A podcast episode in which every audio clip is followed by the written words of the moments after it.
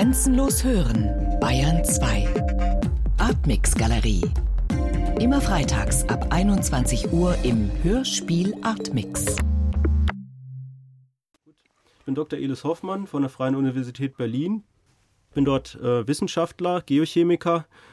Ich beschäftige mich mit der frühen Erde seit meines äh, Masterstudiums an der Universität Münster wo ich zum ersten Mal in Kontakt mit Gesteinen von der frühen Erde gekommen bin, als ich so im fünften Semester war und für den Geologischen Dienst von Dänemark in Grönland kartiert habe für mehrere Jahre, jeden Sommer mehrere Wochen. Und ich habe dann meine Masterarbeit über die frühe Krustenbildung und Mantelkrustendifferenziation im Archaikum geschrieben. Das Ganze hat sich dann fortgesetzt an der Universität Bonn mit meiner Promotion über ein ähnliches Thema, mit auch der Krustenmanteldifferenziation. Was macht man, wenn man kartiert für die Dänen? Was, wie hat man sich das vorzustellen? Also man fliegt mit dem Helikopter umher in, der, in Westgrönland zwischen Gletschern und wunderschönen Fjorden und zeltet.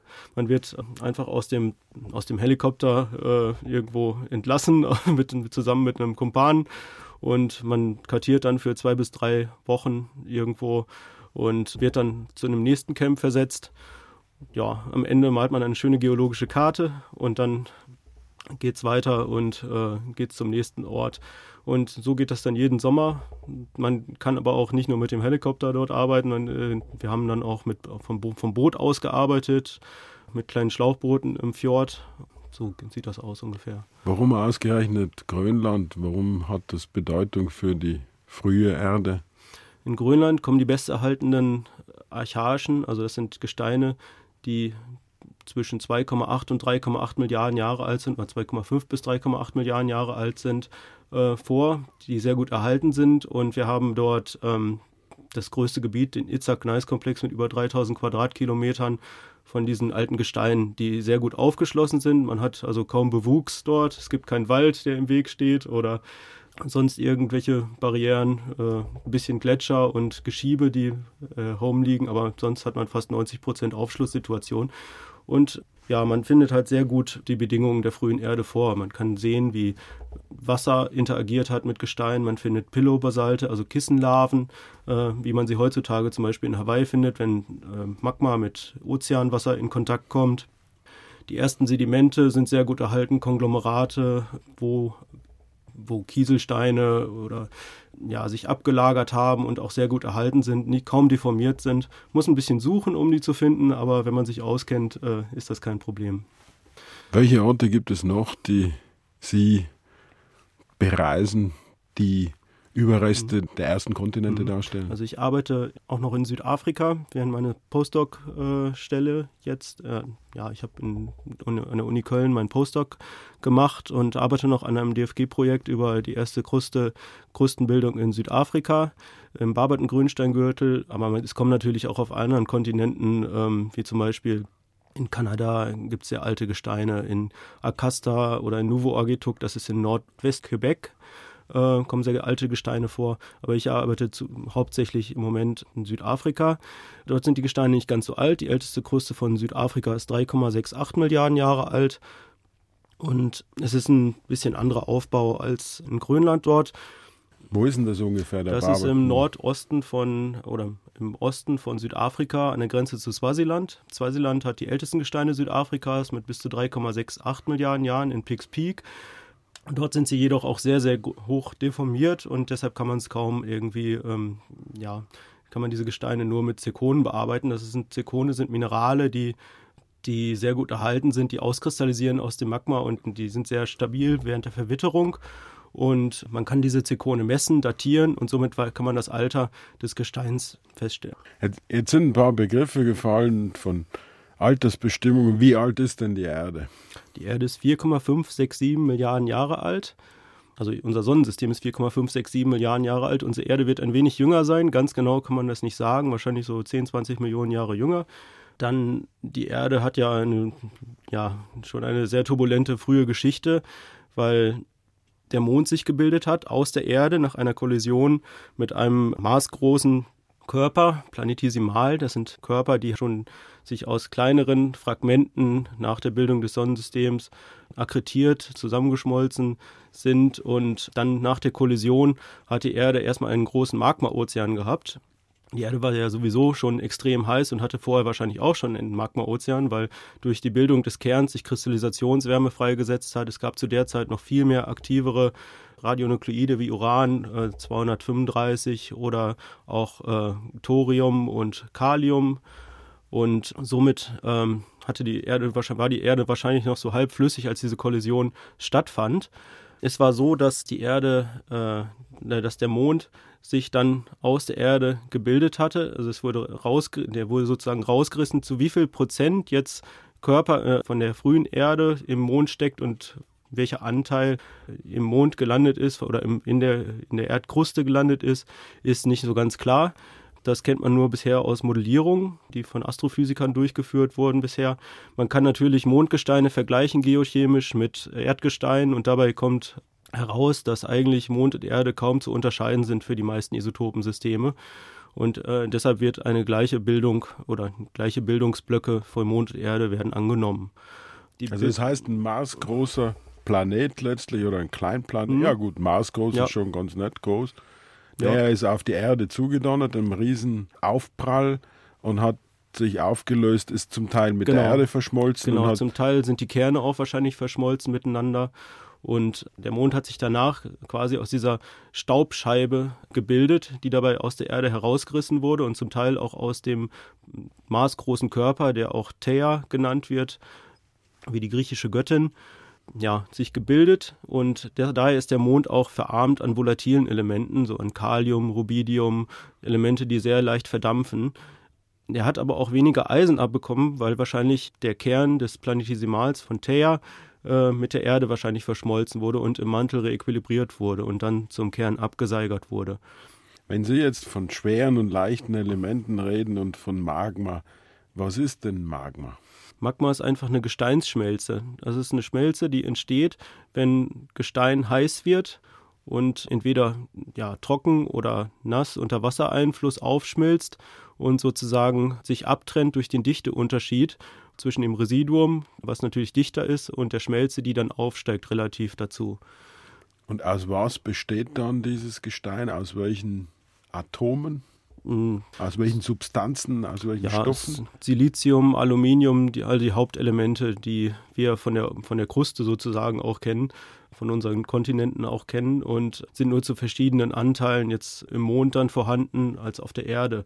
Und die Erde, die ist ja zusammengesetzt, ja, wenn man Kruste, Mantel und Kern zusammenfasst, hat sie eigentlich die Zusammensetzung der Sonne und von Chondriten. Chondrite sind Fragmente, sind Meteoriten, also die kommen als Meteorite heutzutage auf die Erde noch. Die sind älter als die Erde und sind undifferenziertes Material, sozusagen Material, was noch nicht in Körpern groß genug war, dass sie differenzieren können.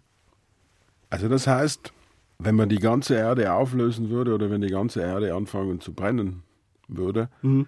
dann wäre sie die Sonne. Und das, was Sie mit Chondriten meinen, sind dann quasi diese Kohlenklümpchen, genau. aus denen sich was zusammensetzt. Genau. Dann.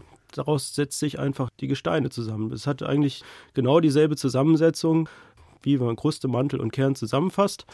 Und dann auch von den Spurenelementen müsste es, passt es so ungefähr, dass das zusammenpasst.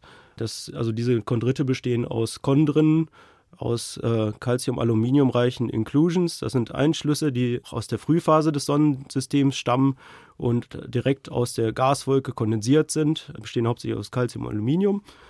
Und aus kleinen Schmelzkügelchen, das sind die Chondren, die und einer Matrix, die sehr feinkörnig ist, die wahrscheinlich alle Reste beinhaltet. Also die ganze, der genaue Aufbau von Chondriten und der Zusammenhang zwischen Matrix, Chondren und CAIs ist derzeit ein Forschungsschwerpunkt. Ist noch nicht so ganz geklärt, da gibt es verschiedene Theorien dafür. Aber das heißt also, unsere Vorstellung von Festland oder unsere Vorstellung von Erdoberfläche ist eigentlich geprägt von relativ wenigen Elementen, zu denen Silizium und Aluminium gehören, genau, während Calcium, eigentlich alle Natrium, Calcium, ja, also das, was Calcium, wir sonst Natrium, immer nur von Schwefel, der, alles, von der Zahnpasta kennen, genau. Calcium, Natrium, Silizium, Aluminium, Fluor. Genau, was noch? Kohlenstoff, Kohlen. ist ganz wichtig, Eisen, Magnesium, Also diese ganzen Hauptelemente, die wir haben, die und die schwereren Elemente, die schwer sind Eisen, Magnesium hauptsächlich im Mantel, in mhm. dem Mineral Olivin hauptsächlich. Mhm. Der Mantel macht ja fast 90 Prozent oder noch sogar ja der, der Gesamterde aus. Mhm. Das ist also ein sehr großes Reservoir im Vergleich zu unserer kleinen Kruste, die mhm. ja unserer sehr dünnen Kruste, auf der wir leben. Und und den Erdkern? Der Erdkern, der, macht, der? der besteht hauptsächlich aus Eisen, Nickel und Kohlenstoff und ein wenig Silizium. Und ein wenig, also ein wenig Kohlenstoff. Also wir reden also jetzt in dieser in diesem Frühstadium der Erde von einer Erde, die also eine flüssige Oberfläche besitzt, wenn es richtig Genau, oder eine dünne Kruste, weil es ist ja dann so wie so ein, das kann man sich vorstellen wie ein Pudding, der oben eine Kruste drauf bekommt, wenn man, wenn man abkühlt und äh, das Innere ist dann noch ein bisschen wärmer und das Ganze ist, hat dann große Konvektionszellen, wo dann heißes Material aufsteigt und wieder abseigert und dann oben einfach äh, an der Kruste Vulkanausbrüche sind, die dann wiederum Material ablagern und verdicken und dann bekommt man sozusagen eine Schmelzkruste oben drauf. Wenn jetzt der Mond, ja, wenn jetzt Thea da rein kracht und das Ganze aufbricht, dann schmilzt das Ganze nochmal auf und die schweren Minerale, die seigern ab und die leichten schwimmen auf. Deshalb haben wir zum Beispiel auf dem Mond eine helle Kruste. Das ist Plagioklas, das ist ein sehr leichtes Mineral, was auch in unserer Erdkruste sehr häufig vorkommt. Das sind Anotosite so nennt man diese Gesteine. Und auf dem Mond hat man quasi dieses Magma-Ozeanstadium eingefroren. Auf der Erde haben wir mit der Zeit ja tektonische Prozesse bekommen. Es gab Plattentektonik und Recycling dieser alten Kruste so dass der Mantel danach wie ein Marmorkuchen heutzutage sozusagen aussieht und das Ganze dann wieder zurückgemischt wurde. Also das heißt, der Mond ist deshalb so hell, weil bei jedem Schmelzen dieser Kruste die schweren Elemente absinken und genau. nur die leichten übrig genau. bleiben. Genau. Und das macht auch die helle Farbe aus. Genau, das ist, das ist dann das Mineral Plagioklas, was diese helle, helle Farbe ausmacht. Und dann gibt es ja im, auf dem Mond dann diese großen Mare, diese Marbasalte. Und das ist wiederum, äh, die sind wiederum entstanden wahrscheinlich durch große Impakte, also nochmal große Kollisionen über die äh, Zeit hinweg, wahrscheinlich über das ganze Hadaikum, über die ganze Frühgeschichte der Erde zwischen 4,5 und 3,9 Milliarden Jahre oder 3,8 Milliarden Jahre. Und dort ist dann der Mondmantel nochmals aufgeschmolzen und hat dann diese Mare-Basalte, die heutzutage den Mannenmond sozusagen mhm. ausmachen, mhm. gebildet. Also jetzt haben wir, also das Sonnensystem entsteht vor 4,5 plus minus Milliarden mhm. Jahre. Wann entsteht denn der Mond? Wie schnell danach?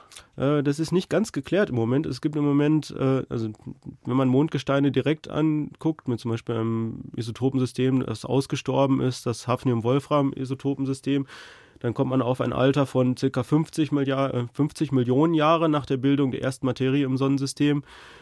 Heutzutage geht man eher davon aus, dass der Mond sich etwas später gebildet hat, so 120 Millionen Jahre später, 4,4 Milliarden ungefähr. Aber ist es noch, ist noch derzeit Schwerpunkt der Forschung, weil wir haben nur 370 Kilo vom Mond derzeit von den Apollo-Missionen und von den russischen Missionen, die zurück zur Erde gebracht wurden.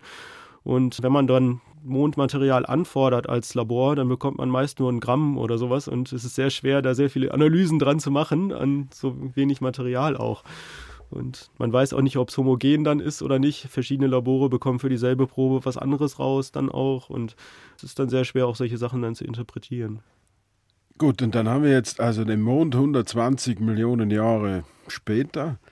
Und äh, wie bildet sich dann die Erde, die wir heute kennen? Das heißt, eigentlich, wenn das alles Magma ist und abkühlt, dann müsste da inzwischen eine Million Kilometer dicke Kruste sein von Verhärtungen. Mhm.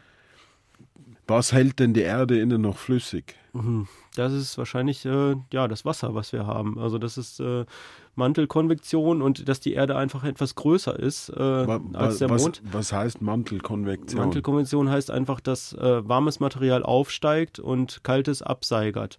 Ähm, das ist dann so wie in einem Kochtopf, wenn man Nudeln kocht und einfach dann heißes Wasser aufsteigt, zu Wasserdampf wird und dann andererseits aber auch Wasser wieder absinkt und äh, gibt es sozusagen Konvektionszellen, wie auch heutzutage in den Ozeanen. Da ist das ja auch so, dass warmes Wasser und kaltes Wasser dann die Ozeanströmung macht. So und dabei, also, also dabei steigt es ist nicht so, dass es jetzt in sehr tie großen Tiefen Schmelzen gibt, sondern es ist einfach unter den Drucktemperaturbedingungen so, dass, dass das heiße Mantelmaterial aufsteigt und dann, also durch den konvektiven Aufstieg, es zur Druckentlastung kommt und dann zu Schmelzbildung kommt. Und so entstehen zum Beispiel diese Hotspots, äh, wie zum Beispiel Hawaii heutzutage, die solches Material aus dem tiefen Mantel mit hochbringen und auch beproben mit den Schmelzen. Und das ist zum Beispiel ein gutes Analog auch für die frühe Erde, dass man nur, dass auf der frühen Erde solche Gesteine noch viel höhere Aufschmelzgrade hatten, da der Mantel ja noch viel wärmer war, viel heißer war.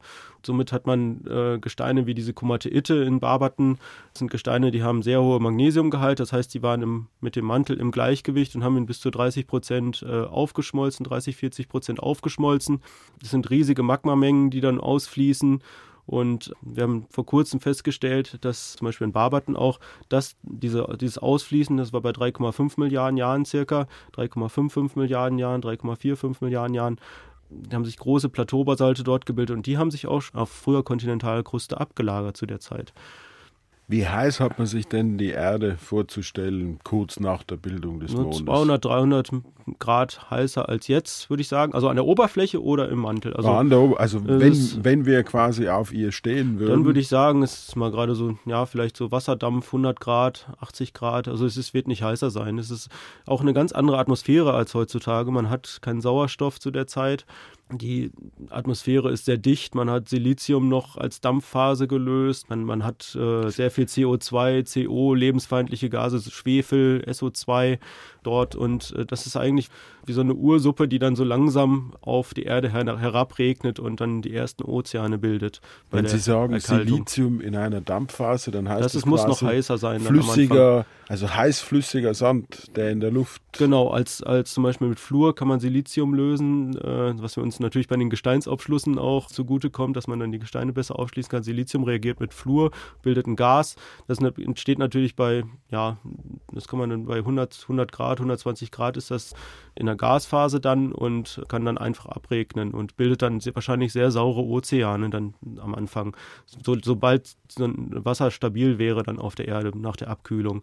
Das heißt, wenn wir damals eingeatmet hätten, dann hätten wir innerhalb von einer Sekunde eine ja, versteinerte Lunge gehabt. Genau, oder? wir wären eigentlich, ja nicht nur am Silizium, wir wären glaube ich dann auch erstickt an SO2 und äh, dem Kohlenstoffmonoxid.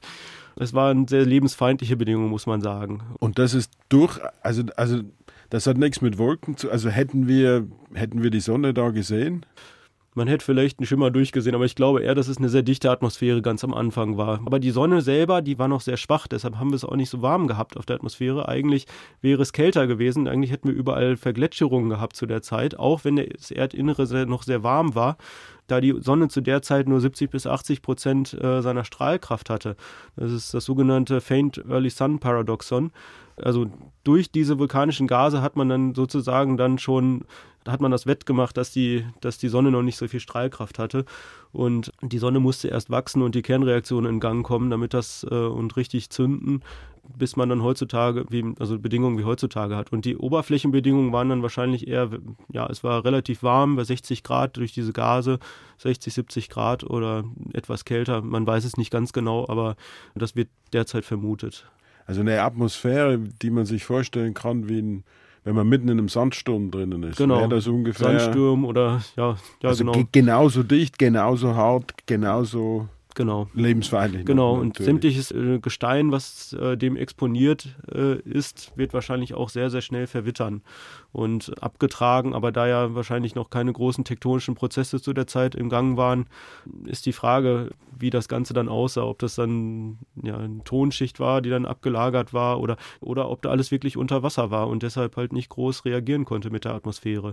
Also wenn wir den ersten Fall nehmen, also dass sich alles also, dass es eine Erdoberfläche gab, wo sich das alles abgelagert hat in einer Tonschicht, dann wäre das quasi so eine riesige, flache, ringsum flache Erde mhm. voller Löss und. Äh genau, bloß wenn, wenn Kruste äh, kalt wird, wenn er die Erdkruste erkaltet, sinkt sie wahrscheinlich ab, weil sie dichter wird mit der Zeit und durch diese ganzen Fluide, mit diesen ganzen lebensfeindlichen oder auch ja, schwefelreichen hydrothermalen Fluiden, alteriert diese Kruste und wird nochmal schwerer.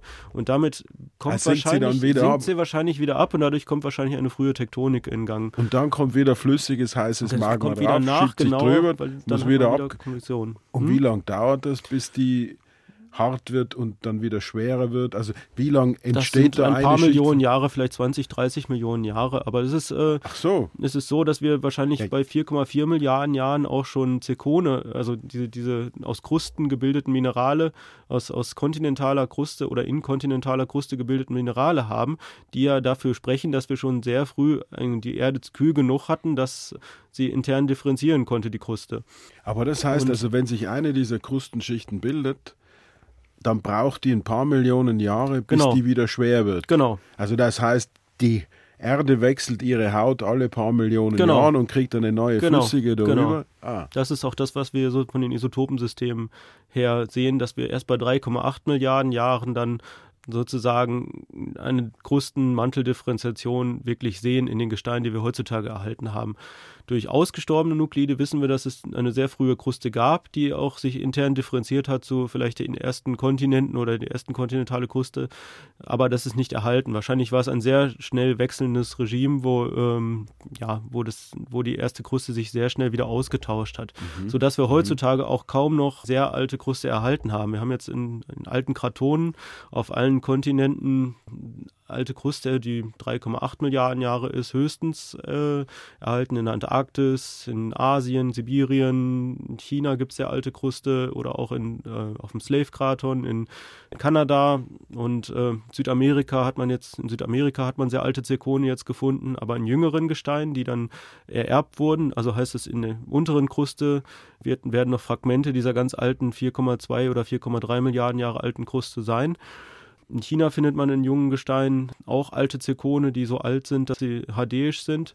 Und es kommt immer mehr, je mehr Proben gemessen werden weltweit, je besser die Analytik ist, desto mehr äh, alte Kruste kommt eigentlich zutage. Wenn Sie von Zirkonen mhm. reden, dann heißt das, die Zirkone sind also so winzige Kristalle. Das sind winzige kleine Kristalle. Die übrig geblieben sind von, von, dieser Kruste, die von dieser verwittert Kruste. ist, genau, weil sie verwitterungsresistent sind. Also das Einzige, was übrig bleibt von dieser alten Kruste, sind dann letztlich ganz winzige Kristalle, die so aussehen wie so kleine genau. Diamanten, oder? Genau. Oder genau. was macht man mit Zirkon? Ja, Zirkone, ach, das ist eigentlich ein sehr hartes Material. Man kann das für Schleifmittel benutzen oder auch Zirkone sind auch Schmucksteine, wenn sie sehr, sehr gut aussehen, aber heißen dann, glaube ich, kann auch synthetisch hergestellt werden, heißen dann Zirkonia, gibt es im Modeschmuck, aber es ist so, dass, äh, dass diese Zirkone eigentlich das Material sind, was die einzigen Zeugen für dieses Zeitalter sind auf der Erde man kann in diesen Zirkonen auch Einschlüsse finden. Und die sind dann äh, sehr kaliumreich. Biotit ist zum Beispiel ein Mineral, was dort eingeschlossen ist. Und das sind Gesteine, die in Graniten, also das sind äh, Minerale, die in Graniten vorkommen oder in Granitoiden, also krustalen Gesteinen. Zirkone kann man unter Extrembedingungen auch im, in marfischer Kruste, also in basaltischer Kruste bilden. Aber ich würde sagen, also die meisten Leute denken, dass diese Zirkone, die in Jack Hills gefunden werden, so heißt diese Lokalität in Australien, wo bis zu 4,4 Milliarden Jahre alte Zirkone vorkommen und in einem 3,3 Milliarden Jahre alten Sediment, also einem Quarzit. Und ja, diese, das sind eigentlich Zeugen dafür, dass wir sehr früh schon Kruste hatten. Über mhm. ausgestorbene Nukleidsysteme kann man auch sowas halt feststellen, dass über das 142 Neodym, was aus 146 Neodym äh, zerfällt, oder auch aus dem Hafnium-Wolfram-System, äh, über das Hafnium-Wolfram-System kann man das sehen, dass halt bei 4,4 Milliarden Jahren ein großes Differentiationsereignis, also Kruste sich gebildet hat. Ob es jetzt kontinentale Kruste war oder nicht, das ist strittig aber hm, es sieht so aus, als wenn wir zumindest dieselben Komponenten haben, die wir bei 3,8 Milliarden Jahre, Jahren heutzutage auf den alten Kratonen, auf den alten Bereichen der Kontinente sehen. Und das heißt, es ist also so eine gewisse Art von Evolution im Gang, wo sich aus Magma, Basalt und Granit und Gneis bildet, mhm. die sich eigentlich nur durch ihre Schwere voneinander und, genau. unterscheiden. Habe ich das genau. richtig verstanden? Genau, man kann also die, Kontinenta die Kontinente oder die kontinentale Kruste, Granite, Granitoide, kann man nicht direkt aus dem Mantel bilden.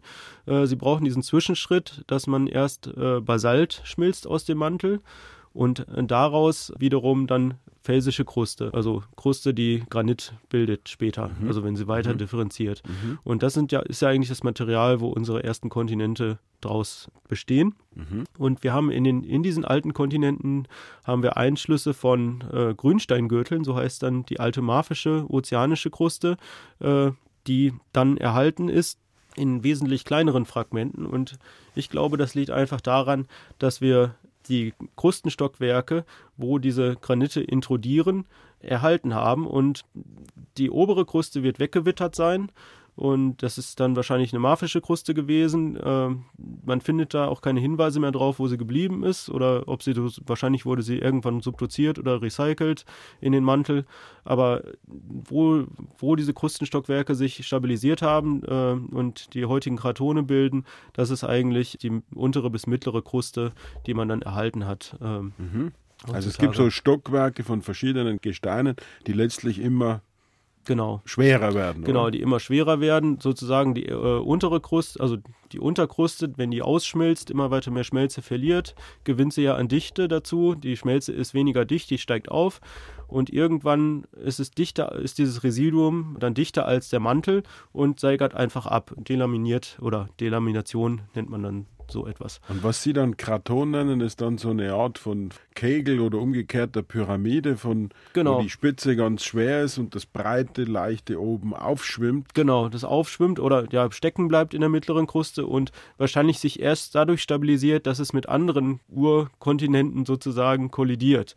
Und dafür brauchen wir schon eine Form von Plattentektonik sozusagen, dass, äh, dass sich Erdplatten oder, oder, ja, Platten sich gegenseitig verschieben, äh, gegeneinander reiben oder auch sich dadurch verdicken, Gebirge aufgeschoben werden und sich Bereiche dann stabilisieren. Dadurch, dass einfach der Dichteunterschied dann anders ist äh, in, den, in den einzelnen Krustenstockwerken. Mhm. Also für, für uns einfachere, woher, gut, also jetzt wissen wir ungefähr, also, also dass sich dieses flüssige Magma in verschiedenen Stockwerken nach unten immer fester, immer kleiner festsetzt und dass sich dadurch ein gewisses Maß an Stabilität bildet. Aber mhm. natürlich die wichtigste Frage oder die interessanteste mhm. Frage ist, woher kommt das Wasser? Genau, das Wasser. Also es wird wahrscheinlich so sein, dass also wo es genau auf der Erde herkommt, das wissen wir im Moment noch nicht so ganz genau. Es gibt da verschiedene Theorien. Wahrscheinlich ist es eine Kombination aus beiden Theorien. Die eine Theorie ist, dass äh, das Wasser über Kometen aus dem äußeren Sonnensystem hereingekommen ist und dann ja mit Kollisionen mit Kometen das Wasser auf die Erde gebracht wurde oder auch aus Kollisionen mit verschiedenen Meteoriten, die auch sehr wasserreich sind. Chondrite sind auch noch zum Teil wasserreich oder haben zumindest Wasser. Und die andere Theorie ist, dass einfach die Erde entgast ist über die Zeit hinweg und äh, dann über Vulkanismus Wasser in die Atmosphäre durch Wasserdampf eingetragen wurde. Also das heißt, die, die Elemente Wasserstoff und Sauerstoff, die als Elemente vorhanden sind, ja. die werden Gasen. Die Gasen genau. und die verbinden sich dann genau. zu das, H2O. Genau, die verbinden sich zu H2O. Genau. Und wir haben freien Sauerstoff, wie wir ihn heutzutage haben auf der Atmosphäre, erst seitdem wir seit 2,3 Milliarden Jahren, seit diesem Great Oxidation Event, Cyanobakterien wahrscheinlich waren dafür, waren dafür verantwortlich, dass äh, sich Sauerstoff bilden konnte. Vorher hatte, ist der Sauerstoff sofort wegreagiert mit den ersten Gesteinen, mit dem Wasserstoff, der in der Atmosphäre war und hat Wasser gebildet oder hat mit Gesteinen reagiert. Also das bedeutet, die allererste Oberfläche, die Sie uns jetzt geschildert haben, mhm. war so quasi so Tonsand, Löss mit ziemlichem Sandsturm in der Luft. Wenn's, und da gibt es ja, jetzt plötzlich und, und da gibt es jetzt plötzlich Regen. Mhm der in der Luft ist und dann, und dann niederschlägt. Genau. Das einfach niederschlägt oder sich einfach sammelt dann in großen, wahrscheinlich über die ganze Erdoberfläche verteilt. Vielleicht guckten schon so ein paar Inselchen raus, wo äh, basaltische Kruste abgeschreckt war und sich schon stabilisiert hatte. Und bis die dann miteinander kollidiert haben, dann ähm, vergehen ja auch ein paar Millionen Jahre. Wahrscheinlich, wenn kleine Fragmente über eine große Oberfläche wandern, dauert es ein wenig, bis die miteinander kollidieren und weitere Kruste stabilisieren können. Wenn es der Regen quasi ja. niederschlägt. Ja. ja, wie lange braucht es denn da, bis sich da ein Ozean bildet? Oh, das kann ich nicht genau sagen. Also wahrscheinlich ging das dann relativ schnell. Wenn die, es kommt darauf an, wie kühl die Erde ist und wie viel wieder verdampft. Aber ähm, ich denke mal, es, ist, es wird dann relativ schnell sein. Also ich, so, Was heißt relativ ja, schnell bei euch Geologen? Also, ja, so Zwei Millionen Jahre. Ich denke mal so 50 bis 100 Millionen Jahre, denke ich mal. Also, also das nennt ihr relativ also was, schnell. was man weiß, ja, ja. Ich rechne, das, ist, das sind so meine Fehler auf den Messungen. ja. Also wenn man mit Gesteinen arbeitet, die 3,8 Milliarden Jahre ja. alt sind, äh, da sind dann 50 Millionen Jahre gar nichts. ja, aber es ist so, dass äh, wir die ersten Hinweise auf Ozeane haben äh, aus 3,8 Milliarden Jahre alten Gesteinen, vielleicht sogar bei 4,4 Milliarden Jahre, wenn das wirklich stimmt, dass Nouveau Agetuk, das ist ein Grünsteingürtel, also so ein Fragment von alter ozeanischer Kruste, das in, in Nordost-Quebec vorkommt, in Nord am Hudson Bay und diese Gesteine sind vielleicht 4,4 Milliarden Jahre alt. Das ist derzeit noch sehr strittig. Andere behaupten, es sind 3,8 Milliarden Jahre. Das kommt darauf an, welchen Datierungsmethoden man vertraut. Wenn sie wirklich 4,4 Milliarden Jahre alt sind, dann hieße es, dass, weil dort solche sogenannte Kissenlarven vorkommen, also Gesteine, die mit Wasser reagiert haben mhm. äh, oder wo Magma in Wasser ausgeflossen ist und dann sozusagen wie ähm, durch, immer wieder durch Abschreckung und Aufbrechen. Des heißen Magmas durch das Wasser sich solche ja Lava kissenförmigen, ja kissenförmigen äh, das sind eigentlich Röhren die äh, so wie ja man nennt es auch Lava Tubes also so Lavaröhren sich bilden die dann immer wieder abgeschreckt werden immer wieder aufbrechen und dann sozusagen wenn man die im Querschnitt sieht sieht das aus wie ein Kissen. Und deshalb nennt man mhm. die Kissenlaven solche kommen solche Kissenlaven kommen dort vor und äh, wenn die Gesteine wirklich 4,4 Milliarden Jahre alt sind dann hieße es, es gab zu dem Zeitpunkt schon Wasser an der Oberfläche. Wenn es jetzt früher oder später eben Wasser an der Oberfläche gibt, was würden Sie denn sagen, in welcher Tiefe? Das kommt darauf an, wie, wie, äh, wie weit die Ozeane sozusagen aus, oder die ozeanische Kruste aus dem Mantel, ja, wie weit sie eingesunken war oder raus guckte, sozusagen. Also man weiß nicht genau, wie tief die Ozeane waren. Wenn man die ganze Menge Wasser ja zusammenfasst, würde ich sagen, es, es ist ja vielleicht ein paar hundert Meter vielleicht. Also das mhm. ist ähm, so, dass ja nach, mit der Zeit die Erde immer weiter auch in gaste und deshalb ja auch noch mehr Wasser dazu kam über die Zeit hinweg und wahrscheinlich auch durch dieses Meteoritenbombardement über die Zeit hinweg auch noch Kometen auf die Erde kamen oder auch noch Wasser dazugebracht haben. Es ist so, dass nach der Kollision mit dem Mond die leichten Elemente erst äh, relativ spät akkretiert sind, also sehr relativ spät zur Erde dazugekommen sind, da sie einfach länger brauchen, halt äh, von der Dichte her und auch vom, ähm, ja, dadurch, dass sie einfach länger in der Gasphase sind als Elemente, die vorher kondensieren. Das sind meist die schwereren Elemente ja, ist es so, dass, dass diese Elemente erst später dazugekommen sind. Deshalb kann man nicht ganz genau sagen, ab wann das, wie viel Wasser zu welcher Zeit da war. Also derzeit ist es noch sehr, sehr strittig.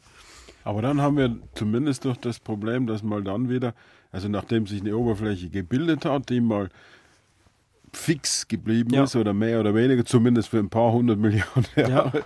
und sich dann das Wasser drüber gebildet hat, wie kommt dann die Erde an die Oberfläche dieses Ozeans?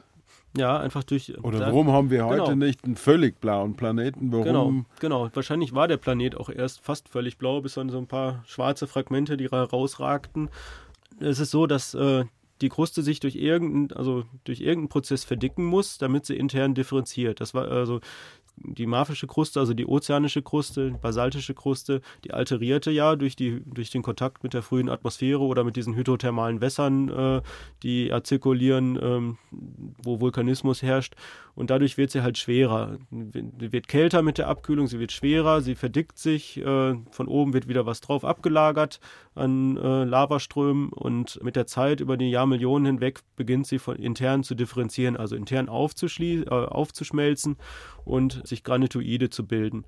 Dadurch wird äh, das Residuum, was zurückbleibt, dichter und mit der Zeit sinkt es halt in den Mantel ab.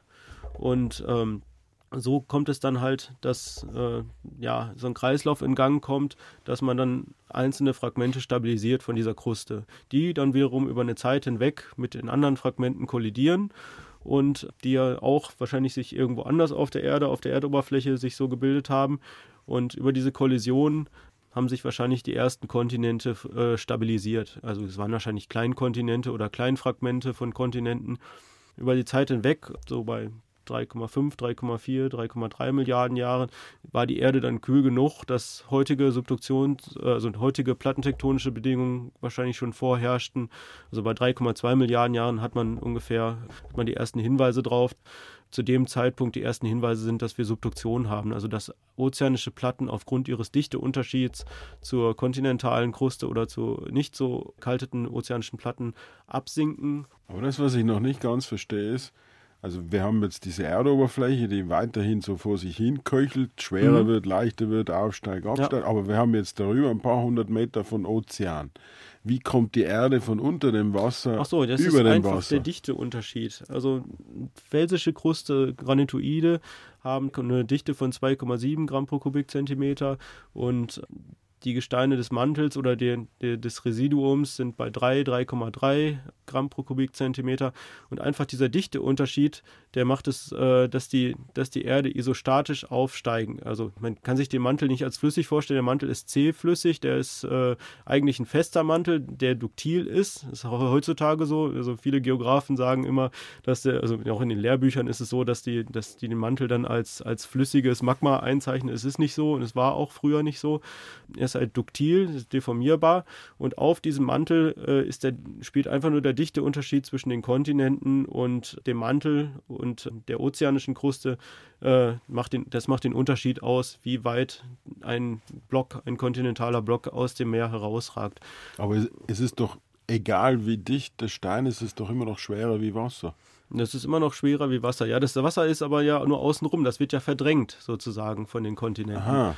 Und damit steigt natürlich dann auch wieder woanders der Meeresspiegel, wenn mhm. irgendwo kontinentale Kruste herausragt mhm. aus dem Wasser man weiß von Studien an Zirkonen, dass halt, also wenn man jetzt Sedimente sich aus dem Archaikum anguckt, äh, Gesteine, die halt dadurch entstehen, dass woanders Kruste wegwittert und sich dann ablagert, wie Sand oder, oder auch Grauwacken. Das sind halt Gesteine, die halt ähm, ja, tonreicher waren und sich dann verfestigt haben mit der Zeit unter Druck und Temperatur weiß man, dass halt Zikone, die aus dieser alten Kruste stammen, die sind erst bei ca. 3,3 oder 3,2 Milliarden Jahren in diesen Sedimenten drin. Das heißt, vorher hat man nur Kruste exponiert gehabt, die halt noch kein, die noch keine Zirkone drin hatte, also marfische Kruste, ozeanische Kruste.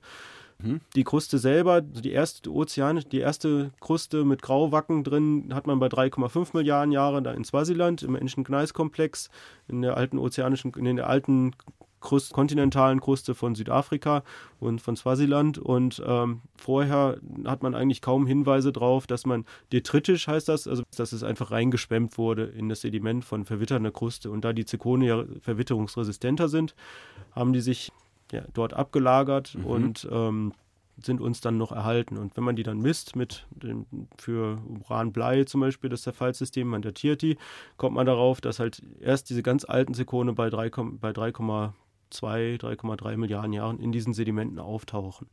Also das heißt, die allererste Kruste der Erde, die man über dem Wasser sieht, ist aufgedrungener Meeresboden. Und wenn Sie jetzt da wären, wie, wie hat man sich das vorzustellen? Also taucht da plötzlich sowas auf wie ganz Afrika und ist plötzlich über dem Wasser? Nee, es sind kleine Fragmente. Es, könnte, es, es kommt darauf an, welchen, unter welchen Bedingungen das gebildet wurde. Wenn es schon so eine Art Inselbogen gab, wo es gibt dann ja, es wird immer verglichen, dass es vielleicht Tektonik wie heutzutage gab, aber es ist also Plattentektonik schon, wo Subduktionszonen da waren die sahen wahrscheinlich aber anders aus, sodass die Platten wahrscheinlich entweder steiler abgetaucht sind oder ähm, das hängt damit zusammen, dass der Mantel einfach noch ein bisschen wärmer war. Und zurzeit gibt es halt wahnsinnig viele Computersimulationen dazu und wo verschiedene Szenarien durchgespielt werden, wie diese erste Kruste sich stabilisiert hat oder wie sie recycelt wurde wieder in den Mantel. Wenn Sie und, Inselbogen sagen, mh, hm? was ist ein Inselbogen? Das ist wie zum Beispiel wie der Marianenark oder Tonga, einfach das, das ja, ist ja, ja schön ja. im Pazifik, diese Inseln, wo dann eine Platte unter die andere taucht, eine ozeanische Platte mhm. unter eine andere mhm. ozeanische Platte taucht, aufgrund des Dichteunterschieds, weil die eine mhm. ein bisschen älter ist und kälter mhm. ist und dadurch sich dann äh, die Kruste darüber verdickt. Also man hat mhm. Vulkane, die dann entstehen an diesen Plattengrenzen. Äh, Material, was vor, also Sedimente sozusagen, die halt abgelagert wurden auf dem Ozeanboden, gehen, werden mit heruntergebracht in den Mantel, melzen auf, entwässern, überprägen den Mantel. Dieser Mantel wird wieder äh, wird überprägt, wird äh, verringert, also Fluide sind da Wasser, wird recycelt in den Mantel verringert den Schmelzpunkt, bildet Magmen, die dann aufsteigen und wasserreiche Magmen können auch sehr leicht differenzieren. Also man hat dann schon so eine Art Urkontinent, kontinentale Kruste an diesen Inselbögen, wenn, wenn wir sowas haben. Aber also, das ist heutzutage. Also das heißt, ich, ich habe also zwei verschiedene Arten von Krusten, die unterschiedlich ausgekocht sind. Genau deswegen unterschiedlich schwer sind, mhm. deshalb sich über oder untereinander schieben. Und durch dieses Über- und untereinander schieben kommt es zu, wenn ich es richtig verstanden habe, Vulkanismus. Genau. Weil die obere reißt oder die untere drückt? Oder, hm, nee, oder? es kommt zu Vulkanismus, weil Material, was äh, entwässert, nach unten gebracht wird. Ja. Und der, der Mantel, also der dazwischen eingeklemmt ist, ja. wird überprägt von, äh, was von heißt diesen, überprägt? Überprägt mit diesen Fluiden, die aus dieser Kruste entwässern mhm. oder auch schmelzen, da mhm. die Kruste partiell auch aufschmelzen kann, mhm. wenn es äh, etwas heißer ist. Mhm. Und äh, dieser überprägte Mantel mit, mit mhm. Fluiden überprägter Mantel ist sehr wasserreich mhm. und Wasser setzt den Schmelzpunkt herab in Gesteinen. Das mhm. heißt, man kann mhm. dann ein Gestein, was sonst bei 1400 Grad schmilzt, schon ja, bei 1200 Grad schmelzen mhm. oder 1100 Grad schmelzen. Mhm. Und somit bekommt man dann oben an der Oberfläche einen Inselbogen, mhm. also einen, einen Vulkan. Mhm. Und wenn das dann über entlang einer Plattengrenze der Fall ist, bekommt man halt äh, einen Inselbogen. Mhm. Und also das heißt ganz viele Inselvulkane, die... Genau, ganz viele Vulkane, die die Kruste halt verdicken an der Stelle. Die durch den Druck im Erdinneren die Magma raufdrücken über das Wasser, obwohl ja alles schwer ist. Wie, ja, wie Druck Wasser, ist es oder? nicht, es ist einfach der Dichteunterschied zwischen dem Magma und dem Mantel. Der, das Magma steigt auf. Äh, naja, nee, aber, oder, aber das, was, was ich eben nicht in den Kopf kriege, ist, ist Wasser ist ja leichter. Genau. Und Steine, das Magma ist ja aber, alles schwerer. Ja, also ja. warum geht es über das Wasser drüber, wo es doch permanent ab, absinken müsste? Das ist der Punkt, den ich nicht ganz verstehe. Also das Wasser, das reagiert ja im Mantel erstmal weg mit, mhm. den, mit, den, mit dem Mantelmaterial und ähm, setzt den Schmelzpunkt herab und das mhm. Wasser, das ist ja nicht, das ist ja in Mineralphasen gebunden. Diese Mineralphasen brechen zusammen weil der Dichteunterschied äh, also wenn Wasser mhm. dazukommt, wird dieser Mantel weniger dicht, steigt auf, fängt an aufzuschmelzen und Wasser ist das Erste, was in der Schmelze ist. Mhm. Also ist das Wasser gesättigt in der Schmelze, kommt oben als vulkanische Gase heraus. So, und ah, das ist so ein Wasserbrei. Genau, also genau. ist es nicht richtig, so wie man sich das vorstellt, Lava, die nee, aufsteigt, nee, nee, sondern. Ist doch, es ist in der, in der Schmelze Aha. gesättigt, das, das Wasser Aha. ist in der, äh, in der Schmelze gelöst mhm. und sobald das Lava oben ausfließt, entgast es ja. Also mhm. ähm, sehr wasserreiche Gesteine haben noch, also sehr wasserreiche Schmelzen kristallisieren auch wasserreiche Kristalle zum Teil noch aus, wie zum Beispiel Amphibol, wasserreiche mhm. Minerale mhm. aus. Das geschieht vor allem an Inselbögen, mhm. weil das ja sehr wassergereiche mhm. Gesteine sind und können somit dann ähm, ja auch weiter Wasser mhm. Wasser in die Atmosphäre bringen. Also das heißt, steigt ein heißer Brei auf und sobald der an die Oberfläche kommt, dann gast das aus und es bleibt das, das Feste bleibt zurück und bildet quasi so Ketten von Inseln. Genau. Wie in Tonga, wie bei den Fidschis. Genau, äh, Fidschi-Inseln. Hawaii wäre dann also die erste Vorstellung von ja, Welt ohne amerikanische Touristen, ja, oder? Ja, auf, auf Fidschi gibt es wirklich auch schon die gleichen Gesteine wie im Archaikum. Diese Tonalite, das ist ein Fachbegriff dafür, für die ähm, für die ersten Granitoide auf der Erde, für die ersten Kristallengesteine. Und äh, jetzt, ich arbeite jetzt auch gerade daran, dass es äh, aus, an, an solchen Gesteinen aus Fidschi, wo dann solche verdickte Inselbogenkruste intern differenziert, also aufschmilzt und solche Gesteine auch bildet. Das bildet dann Plutone, das sind sozusagen, ja, das kann man sich vorstellen wie so ein, so ein Schmelz. Äh, der stecken bleibt in der mittleren Kruste und auf Fidschi sind die Hebungsraten sehr hoch. Das heißt also, die Kruste hebt sich aufgrund des Dichtekontrastes sehr schnell und aufgrund mhm. des gesamttektonischen Settings dort. Und dann kann man diese Gesteine halt wie im Archaikum gleich die gleichen Zusammensetzungen auch finden. Das ist ein sehr seltener Ort auf der Erde, weil die Erde heutzutage normalerweise zu, zu, zu kühl ist, um solche Gesteine an der Oberfläche zu haben oder dass solche Gesteine überhaupt noch entstehen damals, als die Erde war, heißer war, dann ja, war es viel leichter für die ozeanische Kruste wenn sie verdickt, aufzuschmelzen. aufzuschmelzen. Heutzutage braucht man besondere tektonische Bedingungen, wie auf Fidschi zum Beispiel, dass zwei Inselbogen miteinander kollidieren oder mhm. in Japan findet man sowas auch, wo dann mhm. ähm, ja auch ein Inselbogen mit einer kontinentalen Kruste kollidiert oder in Anden. Aber es ist sehr selten eigentlich. Also ist nicht der Regelfall. Und wie bilden sich dann aus diesen kleinen Inselchen wie bilden sich dann erste Kontinente? Oder Kratone, wie ja, Sie sie nennen? Kratone sind kleine mhm. Kontinente oder Kontinentalkerne. Das sind einfach die erhaltenen Kerne, die Kratone von, den, von unseren heutigen Kontinenten. Um die herum sich dann durch Kollision mit Inselbögen, mit, mit anderen kleinen Kontinenten sich unsere großen Kontinente gebildet haben. Und, Und warum kollidieren die überhaupt? Weil auf der also auf der Oberfläche der Erde sich die Platten ja bewegen aufgrund des, mhm. äh, ja, wir haben ja die mittelozeanischen Rücken, wo dann heißes Magma aufsteigt und neue ozeanische Kruste bildet. Ozeanische Kruste ist ja sehr jung auf der Erde, mhm. ist ja höchstens 60 Millionen Jahre alt und äh, weil, die ja weil die ja immer wieder recycelt wird in den Mantel an den Subduktionszonen. Also dann, wenn die Platten wieder abtauchen in den Mantel und abreißen und wieder Aber zurückgeführt das heißt, werden.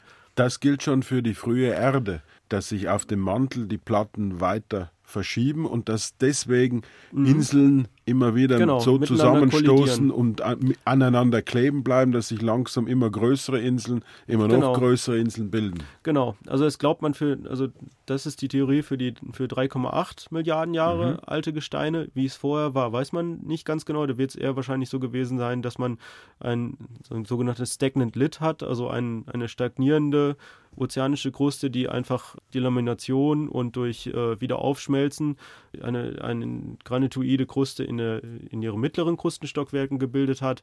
Aber zum Beispiel bei 3,5 Milliarden Jahren oder 3,4 Milliarden Jahren sehen wir diese Signaturen nicht mehr. Es kann sein, also, dass wir in der Frühzeit der Erde bei 3,8 Milliarden Jahren äh, so eine Art Subduktion hatten und bei 3,5 Milliarden Jahren nicht mehr. Weil dann hat man plötzlich dann Komateite, Gesteine, die aus sehr heißem Mantel herauskommen und man weiß aber äh, heutzutage auch noch nicht, warum das so ist. Also es kann auch sein, dass es einfach so ist, dass äh, bei 3,5 Milliarden Jahren oder 3,4 Milliarden Jahren solche Gesteine nicht erhalten sind und wir einfach ein Beprobungsproblem haben für dieses mhm. Zeitalter. Mhm. Und für 3,8 Milliarden Jahre alte Gesteine wissen wir eigentlich, haben wir eigentlich auch nur sehr, sehr wenig Lokalitäten.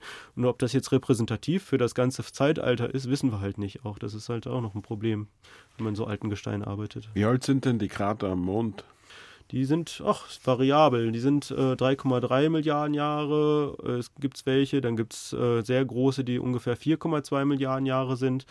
Es gibt welche, die 3,8 Milliarden Jahre alt sind. Und es gibt Leute, die sich damit beschäftigen, diese Krater zu zählen. Ein Krater überdeckt ja den anderen Krater. Äh, andere Krater und manche Krater sind ja auch datiert worden auf dem Mond, indem ja, wir Astronauten ja hochgeschickt hatten, die Gesteine da eingesammelt haben.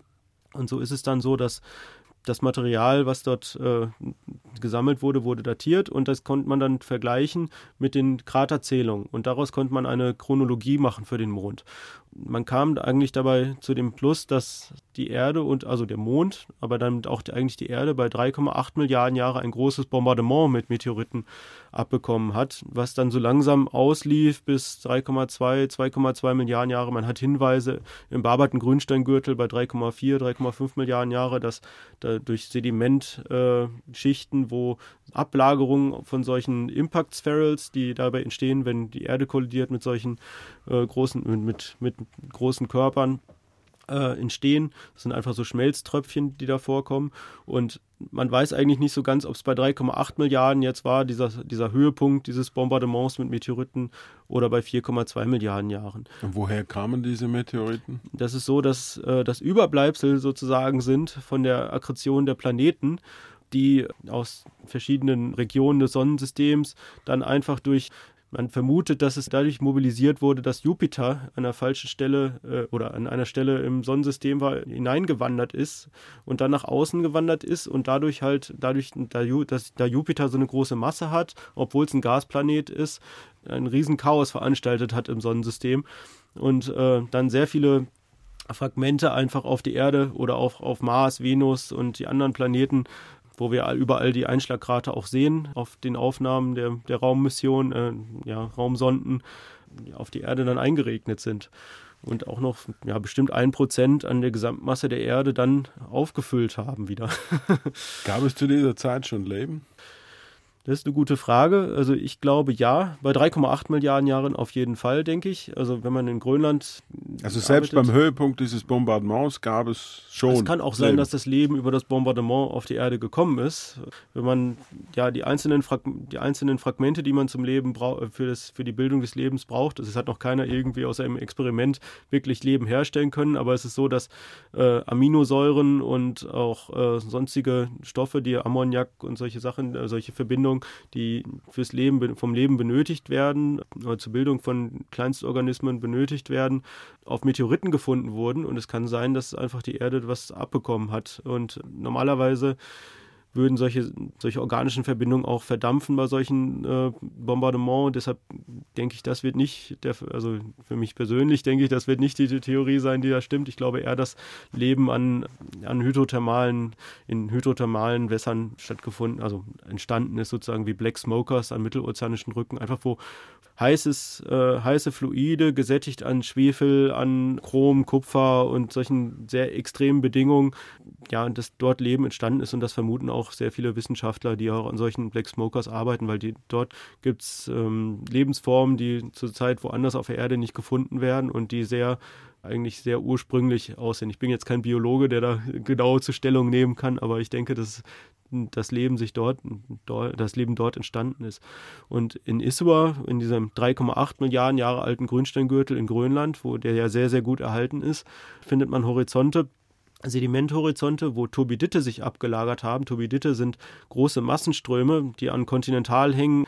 Und äh, dort hat man die Kohlenstoffisotopie gemessen und anhand der Kohlenstoffisotopie hat man Hinweise auf leichten Kohlenstoff gefunden und der wird präferiert vom, von Organismen.